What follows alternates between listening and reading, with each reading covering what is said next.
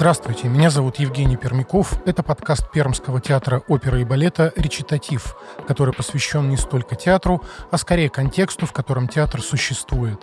Подкаст выходит благодаря поддержке «Радио 7» на Семи холмах.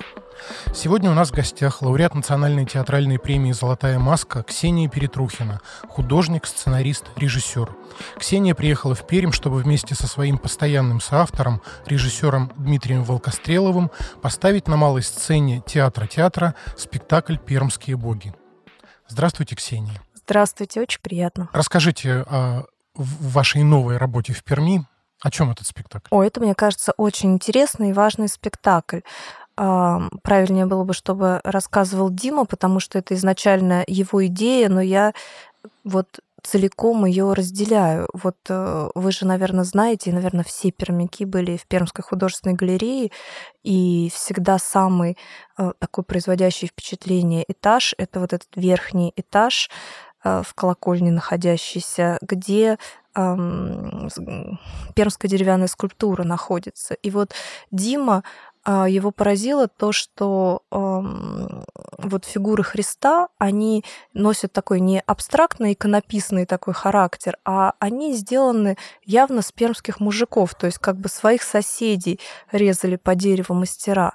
И его это вот ну, поразил этот факт встречи, что современные пермские люди приходят и смотрят на тех пермских людей, что вот через как бы через искусство и через вот этот какой-то религиозный момент происходит встреча просто человека с человеком. И вот мне кажется, этот спектакль про это, про а, то, что ну, как бы про связь времен и про, ну, как бы скорее про даже отсутствие времени, что мы живем в неком таком вот циклическом времени, смены времен года, и мы как бы, ну, как бы эм, мы не так сильно отличаемся от тех мужиков, с которых резали эту скульптуру. И вот весь спектакль, который такой, он очень-очень рукотворный и ну вот он действительно такой очень вручную сделанный.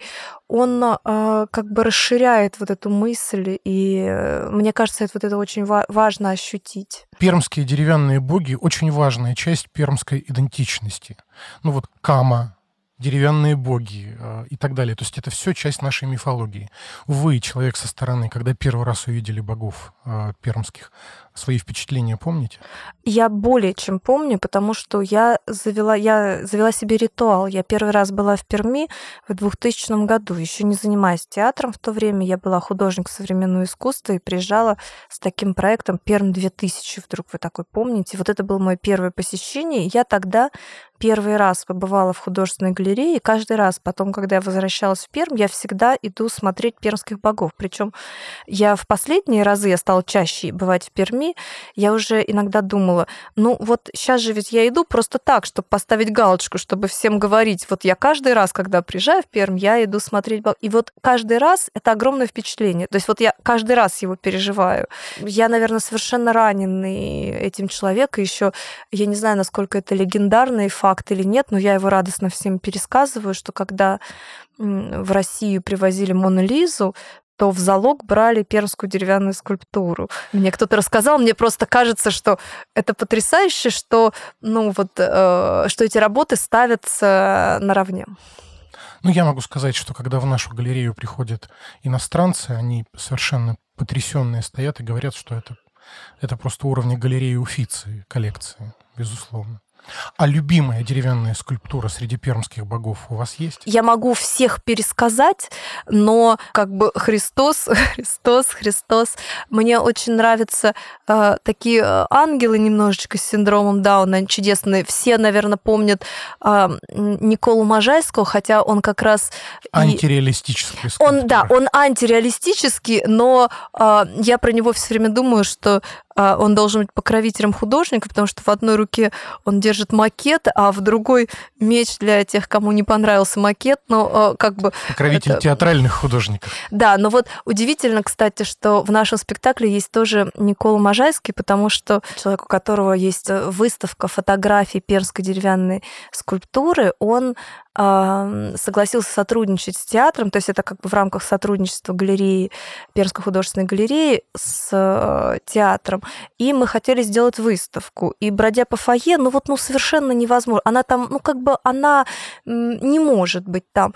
И пришла в голову идея сделать ее в зале. И у нас сейчас, мне кажется, вот это очень сильный момент, и мы сейчас все друг друга уговариваем, что это должно остаться не только на премьеру, как предполагалось, а навсегда, потому что в зале вот на этих темно-серых кирпичных стенах сейчас висят э, фотографии, они еще очень интересные, они такую имеют выпуклую форму, они сделаны на гнутой фанере и как будто бы выступают из стен. И вот там есть два Николы Можайского, ангелы и э, шесть, э, не знаю, как правильно сказать, Христов или Христосов.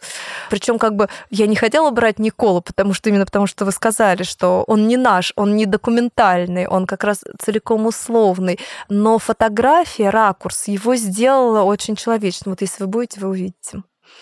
И знаете, как здорово, в зале будут зрители смотреть спектакль, и вместе с ними вот все эти изображения тоже будут смотреть спектакль. То есть то, что это все происходит в одном пространстве, это, наверное, тоже вот сильнейшее впечатление от Пермской художественной галереи, ведь само пространство, то, как оно решено, а, это же редчайший случай. Мы, когда находимся в церкви, мы никогда не оказываемся в этой точке, где мы находимся, созерцая эту скульптуру. И это, на самом деле, делает этот просмотр, то, что мы вообще в Поднебесной находимся находимся. Ближе к Богу. Да.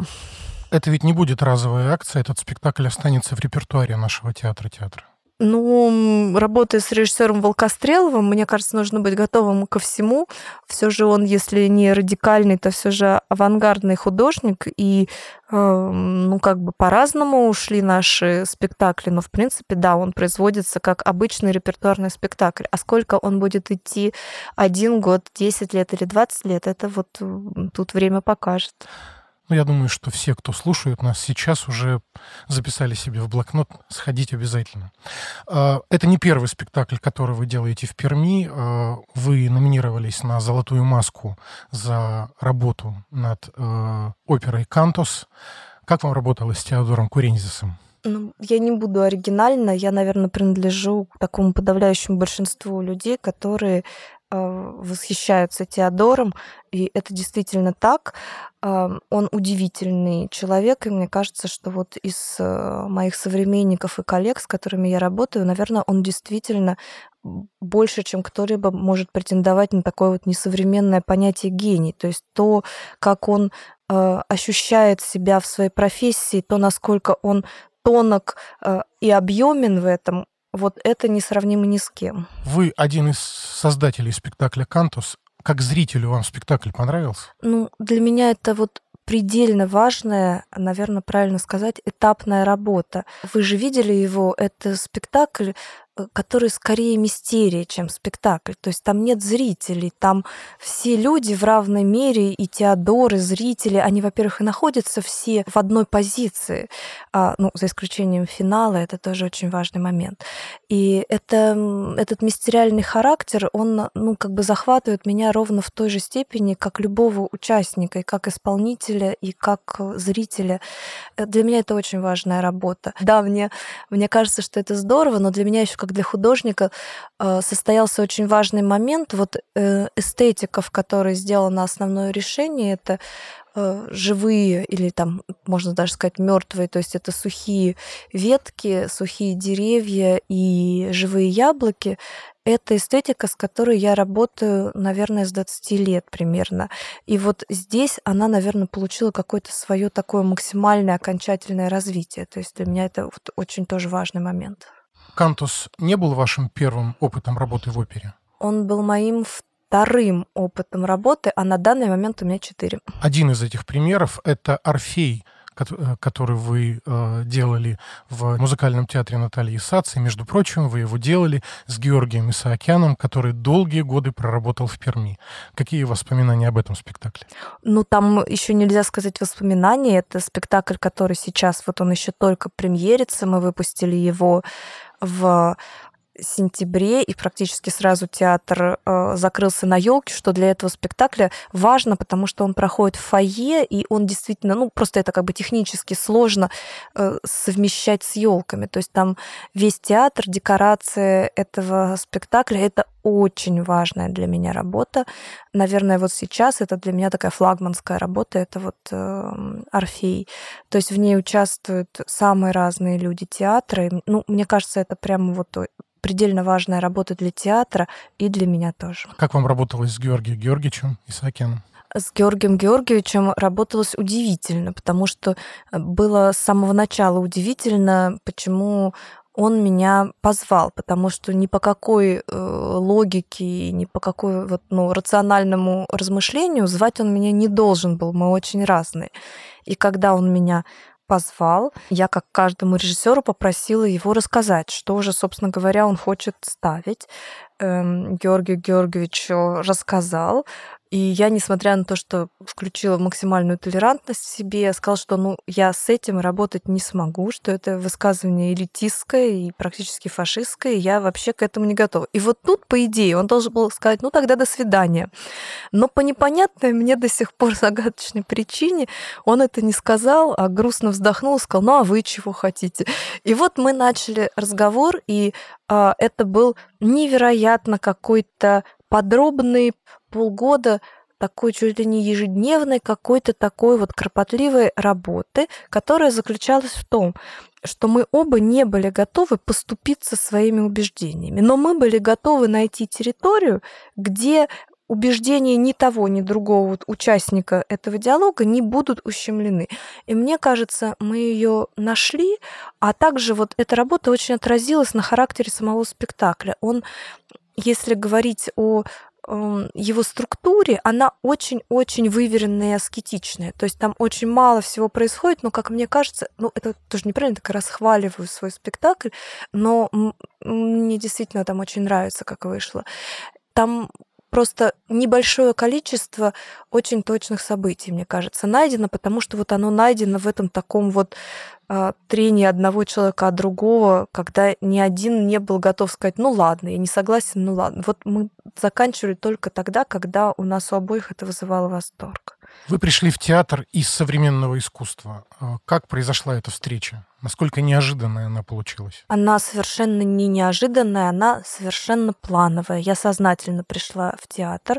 У меня была идея а, переосмыслить работу художника, то есть я практически пришла с манифестом. И первые пять лет своей работы я, собственно говоря, только и делала, что что-то манифестировала. То есть у меня было представление о том, что в театре произошла некая Э, революция в драматургии современной, то есть я совершенно была восхищена развитием современной драматургии и значительно изменилась в силу технологии вербатим и всего, что связано с современной драматургией актерская школа. Режиссура в меньшей степени, надо сказать. Художественное решение спектакля, оно просто стало жиже. Ну, то есть ничего не поменялось. И вот мне казалось, что к этому, ко всем к этим новым потрясающим революционным вещам нужно как я тогда выражалась, что я хочу практики современного искусства приложить, то есть изменить вообще подход, то есть перестать смотреть на а, художника как обслуживающее звено режиссерской идеи или некой такой вообще визуализации. То есть у нас вот осень, давайте раскидаем листья. То есть это вообще не нужно. То есть мне хотелось освободить художественное решение от вообще какого-либо обслуживания слова, и сделать его свободным полем выражения смысла. И вот, собственно говоря, я в этой э, борьбе или в этом труде, или как это еще можно там более смешно назвать, так и пребываю. То есть э, не случайный приход, совершенно сознательный. Известно, что вы работаете с самыми знаменитыми режиссерами новой драмы, ну или постдрамы, э, Дмитрием Волкостреловым, Маратом Гацаловым, Михаилом Угаровым. Их спектаклям нужна сценография в привычном понимании этого слова? Ну вот ныне покойному Угарову, что с чем до сих пор не могу я лично смириться, это потеря, которую просто вот я не могу пережить. ему совсем была не нужна. Но опыт работы с Угаровым, он вообще был как бы не визуальный человек, вообще, скажем, не человек визуальной культуры. Он сам драматург, и он целиком человек культуры слова. Но это, во-первых, он был умнейший человек, он был идеолог, он был культуртрегер. А, его мысль изменила театр. И это совершенно не важно, что в его спектаклях у меня такие, даже у нас там мы еще с Яшей Каждановым вместе работали, но это такие какие-то художественные обломки, но это совершенно не важно, понимаете? это мы не декорации делали, мы тогда театр делали, вот это было важно. И Угаров просто его разбор пьесы, это было событие. Вот когда все сидели кругом, и он рассказывал, про что мы делаем, это меняло мир. Но я с ним тоже очень много поняла как раз про а, как работает текст, как не иллюстрировать, как э, создать вот эту художественную автономию, где текст работает, а где материальный мир, где предметный мир может начать работать. Это был, наверное, важнейший период, и я не могу принять, что Миши больше нет. Давайте немножко поговорим снова о сценографии. Кочергин, Бархин, Боровский, Шейнцес, Левенталь э, – все это знаменитая русская школа театральных художников. И вы знаете, что, например, в статье в Википедии, а, в статье «Сценографы» вы идете в этом списке вот следующий. А, но, насколько я понимаю, ваша эстетика от эстетики этих людей, этих художников отличается радикально. Не так. Я, во-первых, не знаю, и это странно. Я э, ни в коем случае не наработал еще такого, чтобы быть в этом списке. Но я считаю себя а, как бы, ну, не очень корректно, наверное, сказать ученицей, мы ведь никогда, ну, я не была знакома, но я несомненный последователь э, художественных идей Боровского. Я так и думал. Давид Боровский. То есть вот его философии, художник. его понимание того, как работает пространство, как работает предмет пространства, вообще вот, как бы сказать, место художника, то есть для меня это учитель. Если вспомнить великие спектакли театра на Таганке, хотя бы в виде фотографий или макетов, которые, слава богу, сохранились, то для своего времени это был, безусловно, радикальный художник. Тут, как говорит режиссер Волкострел, спора не получится. Но мы же еще делали проект на Таганке, э, группа юбилейного года. Я один из членов группы юбилейного года, и Андрей Стадников был режиссер э, спектакля «Репетиция оркестра», в котором э, были использованы реальные предметы, объекты, декорации и костюмы Давида Боровского. Мы э, просили разрешения у его сына. Он очень подробно послушал все, что мы собираемся делать, и дал нам это разрешение. И это для меня тоже такое вот огромное событие, соприкосновение с этими декорациями, которые тем более были наполовину утрачены, и мы так их Э, в этом ключе использовали. Это, это по-настоящему великий художник. Что, по-вашему, все-таки значит художник в современном театре? Я уже понял, что это ни в коем случае не ассистент режиссера, хотя бывает по-всякому, безусловно. Это полноправный соавтор или главное лицо в спектакле. Кто это? Вы знаете, вот я в разное время, наверное, как-то немного по-разному бы отвечала на этот вопрос. Но как бы когда были удовлетворены амбиции вот этой, так сказать, автономии, что режиссер полноправный соавтор и художественное решение может быть как бы самостоятельным полем для выражения каких-то существенных смыслов спектакля, то есть еще всякие другие очень простые, в том числе и бытовые производственные смыслы. То есть, например, вот Дмитрий Волкострелов, с которым я работаю, он совершенно автономный человек. Он может один сделать весь спектакль. Но, вы знаете, может один, а может и с кем-то, потому что здорово же, как говорится, с друзьями. И он э, в какой-то вот момент, у нас был такой тоже ключевой для наших творческих отношений момент, я, изучив его повнимательнее, сказала, Дим, тебе ведь не нужен художник. Он говорит, ну, не нужен, но мне нужен собеседник. И мне кажется, что сейчас э, цель вообще современной культуры э, в коммуникации. То есть коммуникация — это глобальная цель культуры. И в этом смысле э, я могу применить ее и к этому случаю. То есть если еще вы работаете в репертуарном театре, то это такая большая машина, и там просто есть зоны ответственности. То есть вам просто одному человеку будет, например, их трудно покрыть. То есть вы, э, ну, просто вы берете на себя, вот как в семье, знаете, роли могут разделяться очень по-разному. Не всегда вот так, что жена готовит, а муж молотком стучит. По-разному бывает.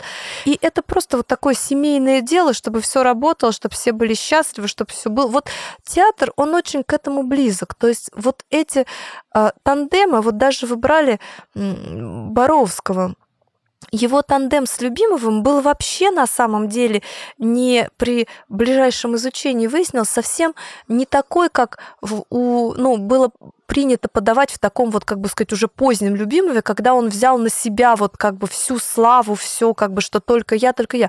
То есть это был очень сложно устроенный тандем, в котором Боровский играл огромную роль. Причем, вот знаете, это очень сейчас моя такая нелюбимая есть тема, а, к сожалению, почему-то присутствует в критике, когда все, описывая спектакль, пытаются понять, кто же это придумал, кто же это сделал.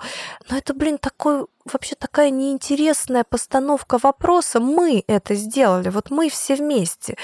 Это на самом деле очень важный вопрос вы задали о творческих союзах. Вот у меня есть такая очень важная для меня теория э, айсберга, я ее называю, что театр это айсберг.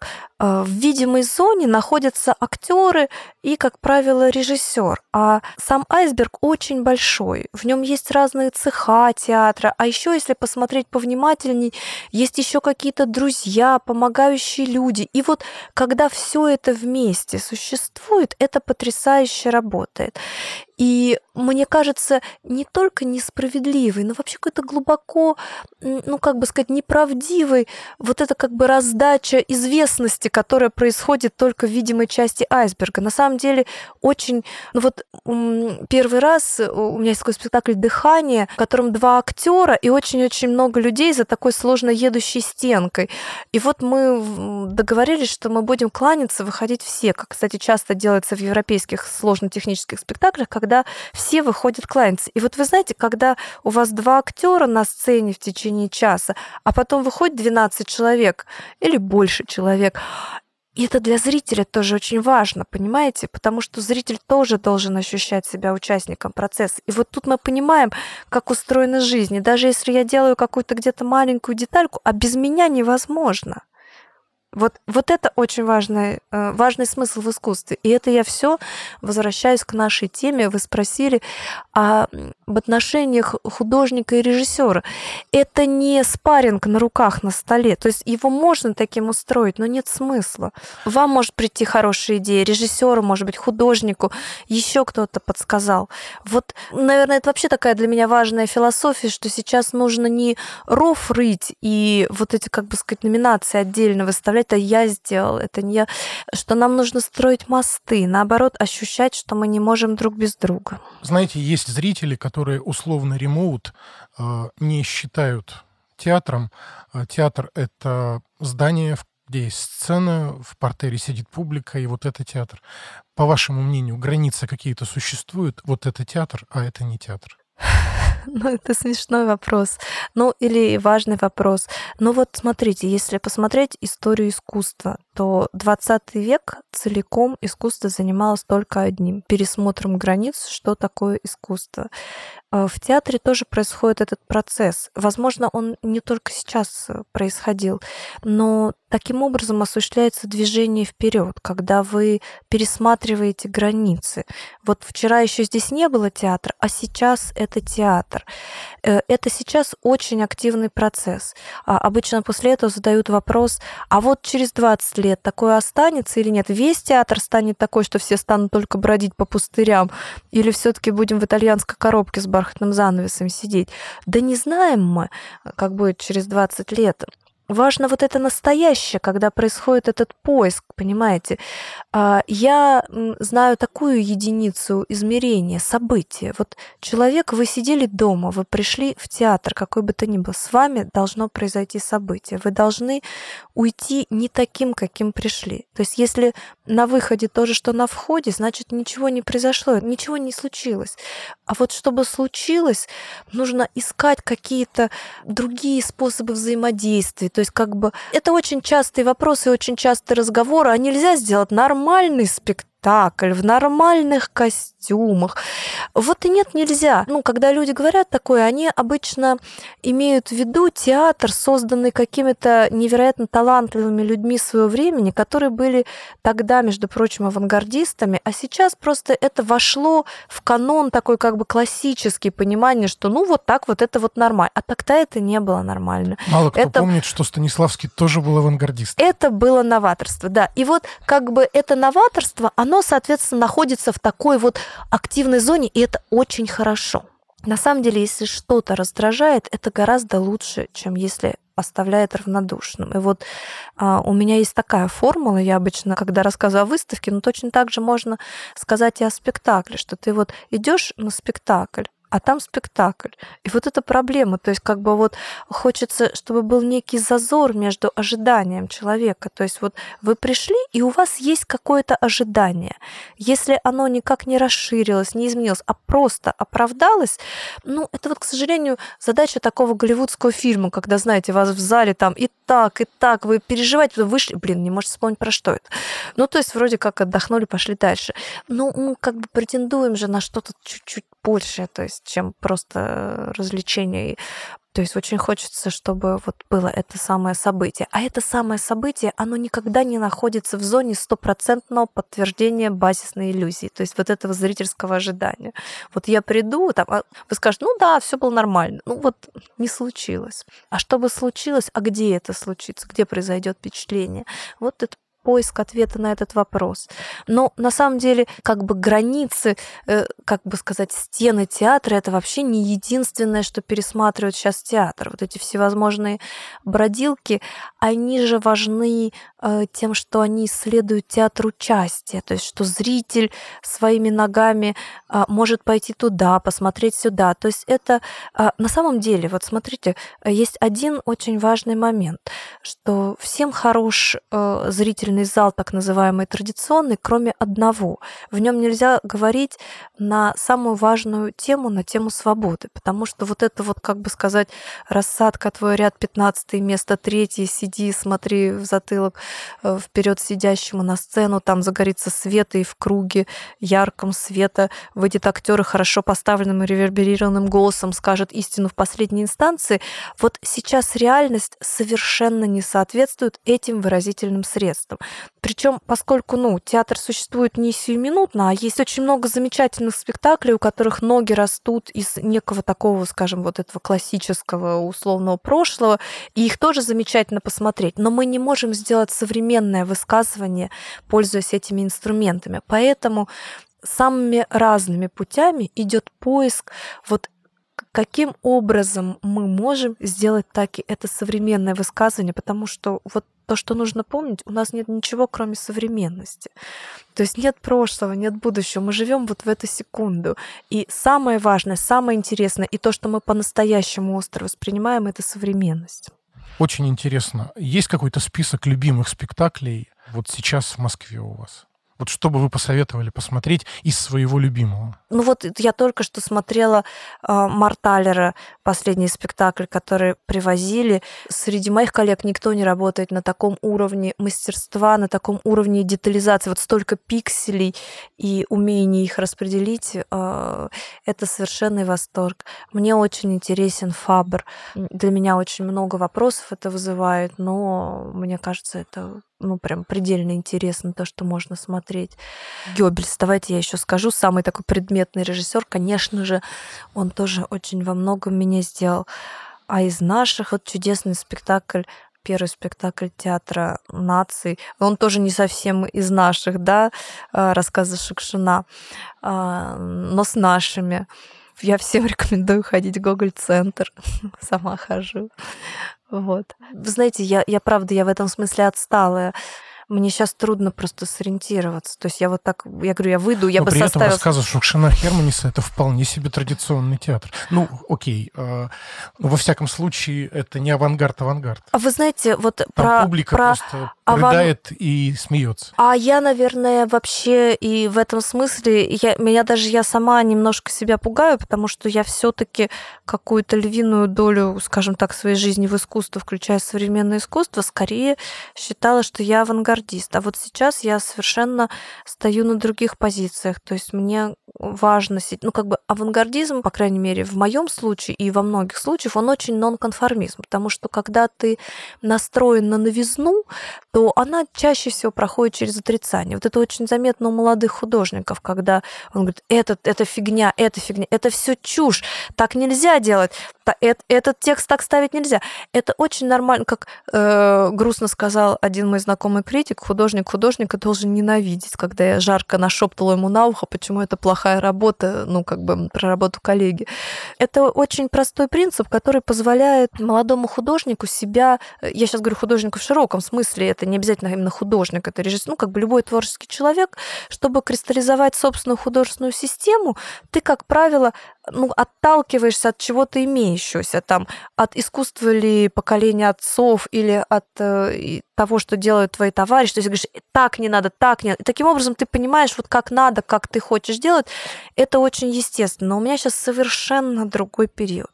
Мне кажется, что состояние культуры в России такое, что нам нужно вообще заниматься спасением культуры как таковой. И для этого нам важно не выяснить, кто же лучший, самый правильный э, художник, художник, а, что нам нужно не локтями толкаться и не рвы рыть, а нам нужно а, строить мосты. Вот, наверное, один из главных таких а, для меня учителей и как бы художников, последователем чьих идей я являюсь, это Владимир Татлин, который сформулировал такое высказывание, которое для меня просто вот как бы написано самыми крупными буквами, не к новому, не к старому, а к нужному. То есть э, догмат новизны, который как раз для современного искусства принципиален, потому что это, ну как бы в современном искусстве очень важно придумывать новое. То есть вот художник, он сделал то, чего еще никто никогда не делал. Это действительно вот авангардная линия. А театр нет. И мне концепция вот этого нужного театра, мне кажется, лучшей платформой для этого, потому что мы раз произнеся, ну, как бы сказать, выплюнув вот эту вот новизну, мы, например, не успели ее прожить, а ее нужно еще разжевывать и разжевывать. И в этом, чтобы социально, например, активное какое-то важное искусство, а, для него новизна вообще не так существенна. Вот как раз а, задача там, например, умягчения сердец, которая прекрасно решается спектаклем рассказы Шукшина, она, мне кажется, сейчас более важной, чем ориентация на авангард. Вот еще о чем хотел спросить. Наша публика в массе своей консервативна. Ну, то есть мадемуазель не тушь или беспреданница ей милее, чем эксперименты в новой драме или в вербатим. У вас нет ощущения, что то, чем занимаетесь вы и ваши товарищи, ну, в общем, не слишком популярно у нас в стране? Ну, это правильный вопрос. Это для меня важный вопрос. И как раз вот вы сегодня говорили о спектакле «Орфей». А, для меня это как раз вот принципиально важная работа, где, когда я стала чуть свободнее в своих художественных как бы средствах, я пытаюсь сейчас ставить для себя дополнительные задачи. Вот как раз а, мне очень важно, например, для меня победа. Так не обязательно должно быть, но мне важно, если спектакль могут смотреть разные поколения. Орфей можно 12-летнего человека привести, ну или даже какую-нибудь послушную девочку и помладше, то есть там нет ничего такого. И это может быть очень пожилой человек и все между ними. То есть вот для меня очень важно, чтобы то произведение искусства, которое создается, чтобы встреча поколений могла в нем происходить. То есть я сейчас ставлю эти задачи. Это не значит, что каждая работа, опять же, работая в режиссерском театре, режиссерский спектакль определяется личностью режиссера. У меня есть некая художественная автономия, экономия, но она, как правило, все равно укладывается в рамки режиссерского видения. Причем на самом деле я немножечко изучаю вопрос, вот как бы и про Кейджа, который совершенно, ну, как, как, собственно говоря, происходили, каким образом происходило экспериментаторское искусство, как вот тогда было, его 10 человек смотрели, или 400, или 40, или сколько. Вот. И на самом деле, когда начинаешь заниматься вопросом, то выясняешь, что все не так, как тебе казалось. И вот это какая-то такая пропасть, э, она отчасти, ну, как сказать, а, это благопожелание создателей отчасти. Самое, мне кажется, сейчас такая вот тоже глобальная культурологическая концепция – это идея разного, что нам нужно вот изживать в себе авторитарные режимы как раз тем, что нет единственно правильной формулы, есть разное. И вот тут очень нужно, и когда понимаете, что э, сейчас мир скорее представляет собой не нечто монолитный э, пролетарий всего мира соединившийся, а это мини-информационные сообщества. И вот нужно понимать, что это вот такая, как бы сказать, сумма разного, сумма разных групп. И когда ты начинаешь мыслить таким образом, вообще иначе складывается картина мира. И люди начинают иначе воспринимать. То есть, когда э, высказывание претендует на тотальность, например, все, вот Дига Вертов говорил, большой театр нужно уничтожить. Ну, потому что, ну, как бы это гнездо м, какого-то отсталого искусства. То есть, понимаете, вот как бы тогда сразу, ну, как бы, ой, как, эм, и что теперь? Я из Москвы, Москве это вообще очень свойственно все, все снести и построить заново заново. И вот эта злая, неконструктивная идея. То есть, мне кажется, вот это взаимное сосуществование и идея разнообразия, когда вам нравится это, мне нравится это, мы, когда мы оба это признаем, у нас расширяются возможности восприятия. Когда вы вот обладаете вот этим правом на свою какую-то идентичность и свои вкусы, вы гораздо более спокойно и доброжелательно смотрите, а что там у соседа, и гораздо более доброжелательно это воспринимать. Я вот еще раз говорю, мне кажется, мы, ну как бы для расширения вкуса нужно не навязать новое, а скорее признать вот это право на вкусы разные. И это как бы признание твоего права расширяет на самом деле твои э, способности. Ну, может быть, я глупости говорю, так тоже может быть. Да нет, я с вами совершенно согласен. Большое спасибо. У нас в гостях была Ксения Перетрухина, художник, сценарист, режиссер. Подкаст выходит благодаря «Радио 7» на Семи холмах. Слушайте сразу после нашего разговора обзор новых записей от музыкального критика Дмитрия Ринанского. Главный герой сегодняшнего выпуска – итальянский музыкант Фабио Бьонди, скрипач и основатель оркестра «Европа Галанте». Когда-то на заре 2000-х он прославился тем, что записал одну из самых равинированных версий вивальдиевских времен года. Долгое время Бьонзи и Европа Галанта исполняли исключительно инструментальную музыку, пока в середине прошлого десятилетия всерьез и надолго не увлеклись оперой. Все началось в 2005 с записи Боязета Вивальди с Эльдебрандо Даркаджо, Дэвидом Дэниелсом и Патрицией Чьофи. Потом были другие оперы Рыжего Монаха, за которыми последовал неожиданный репертуарный кульбит – Бьонди обратился к операм эпохи Бельканта. Сначала к Аполити Монтеки Беллини с Вивикой Жено, потом Норма того же Беллини и Золушка Россини. Казалось логичным, что в какой-то момент интересы скрипача-дирижера распространятся и на хронологически более поздний репертуар. И вот случилось. В самом конце прошлого года на испанском лейбле «Глосса» вышла новая запись Макбета Джузеппе Верди, осуществленная Бьонди и его подопечными. История знает как минимум два примера того, когда обращение дирижеров-старинщиков к вердиевскому репертуару оборачивалось появлением на рынке звукозаписи настоящих шедевров. В 2001 году, к столетию со дня смерти Верди, были выпущены сразу две эталонные трактовки оперы композитора, сделанные патриархами музыкального аутентизма. Для лейбла Philips Джон Эллиот Гардинер записал филигранно отточенного Фальстефа со своим революционно-романтическим оркестром в главной роли, а на лейбле Тельдек вышла скульптурная «Аида» под управлением Николауса Рнанкура. Ничего лучше этих альбомов в дискографии музыки Верди не случалось и по сей день. Магвет Бьонди – случай несколько более сложный и неоднозначный. Этой остро-полемичной трактовке, конечно, трудно сравниться с каноничными интерпретациями оперы Верди, вроде исторической записи из Миланского театра Ласкала с Клаудио Аббадо с дирижерским пультом и эталонным квартетом Ширли Верет, Пера Капучили, Пласида Доминго и Николая Геурова. Да, в арсенале Бьонди есть харизматичный Макбет Джованни Меони, но вот Нази Михаэль в роли леди Макбет оставляет, мягко говоря, желать лучшего. Просто Макбет Бьонди вообще не про певцов. Он про попытку расслышать и понять, что именно услышала публика флорентийского театра Деля Пергола 14 марта 1847 года на мировой премьере оперы. И дело тут не только в том, что Европа Галанта играет Верди на исторических инструментах. Дирижер обращается к оригинальной редакции Макбета 1847 года, которая исполняется сегодня крайне редко, и уже одно только это переводит запись из разряда диковинок в категорию «must-have».